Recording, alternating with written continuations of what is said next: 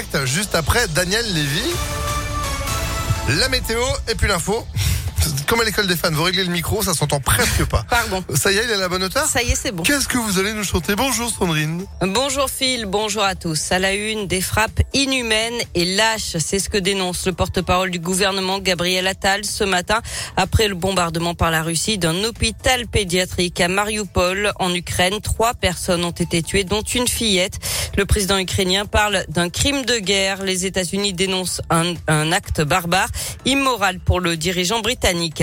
Les Européens se réunissent à Versailles aujourd'hui et demain pour renforcer leur souveraineté face à la Russie au niveau de l'énergie et des moyens militaires notamment. Ce jeudi est aussi marqué par la première rencontre entre les ministres des Affaires étrangères russes et ukrainiens en Turquie. L'actualité à Lyon, c'est la grève au TCL aujourd'hui. Métro, bus, tram, le trafic est perturbé sur tout le réseau. Je vous rappelle qu'il n'y aura plus de métro à partir de 22 heures ce soir. Vous avez le détail des perturbations sur impactfm.fr. Il roule ivre et blesse quatre policiers. Ça s'est passé dans la nuit de mardi à hier dans le 8e arrondissement d'après le progrès. Le chauffeur a refusé une priorité et percuté le véhicule de police où se trouvaient les quatre agents. Les quatre agents, pardon, ils ont été légèrement touchés. Le suspect, un lyonnais de 35 ans, a été placé en garde à vue. Une enquête est en cours. Une macabre découverte à Villeurbanne. Le corps d'un homme a été retrouvé dans un appartement du cours Tolstoy. La victime était visiblement décédée depuis plusieurs semaines. Euh, le décès d'origine naturelle. Deux enfants de 10 et 13 ans conduits à l'hôpital après un incendie hier à Soucieux en Jarret. Un feu de véhicule qui s'est propagé à une résidence. Les jeunes victimes ont été légèrement intoxiquées par les fumées. Neuf personnes ont été évacuées, mais il n'y a pas eu de relogement.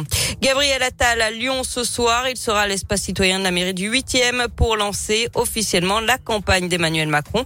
Le président candidat qui veut, s'il est réélu, passer l'âge de la retraite à 65 ans avec un minimum garanti à 1100 euros par mois.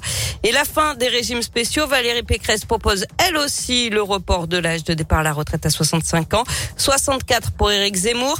Euh, Marine Le Pen, Yannick Jadot, Nicolas Dupont-Aignan, Anne Hidalgo et Jean Lassalle ne veulent pas y toucher quand Jean-Luc Mélenchon, Fabien Roussel, Nathalie Arthaud et Philippe Poutou veulent au contraire revenir à la retraite à 60 ans.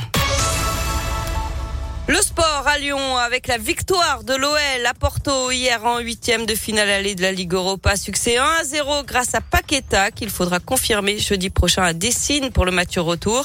Le PSG lui a été éliminé en huitième de finale de la Ligue des Champions après sa défaite 3 buts à 1 face au Real Madrid et un triplé du Lyonnais Benzema.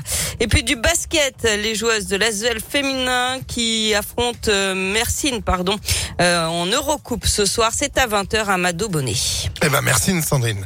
Tu continues sur impactfm.fr. Euh, les replays aussi l'application pour saisir hein, pour votre téléphone, télécharger l'application Impact. Impact. Que te... Non mais j'ai la voix cassée donc l'été ils sont là, ils sont pas là. Oh l'excuse. Ok. Bon, à tout à l'heure Sandrine. À tout à l'heure. Allez, la météo c'est pas mal, c'est du bleu.